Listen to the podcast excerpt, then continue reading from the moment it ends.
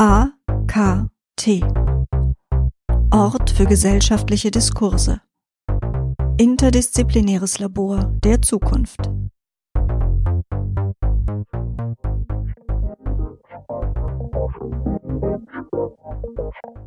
Entstanden im Treppenhausturm der ehemaligen Alfons-Kern-Schule ist der AKT ein Ausstellungsraum inmitten des Pforzheimer Kreativquartiers.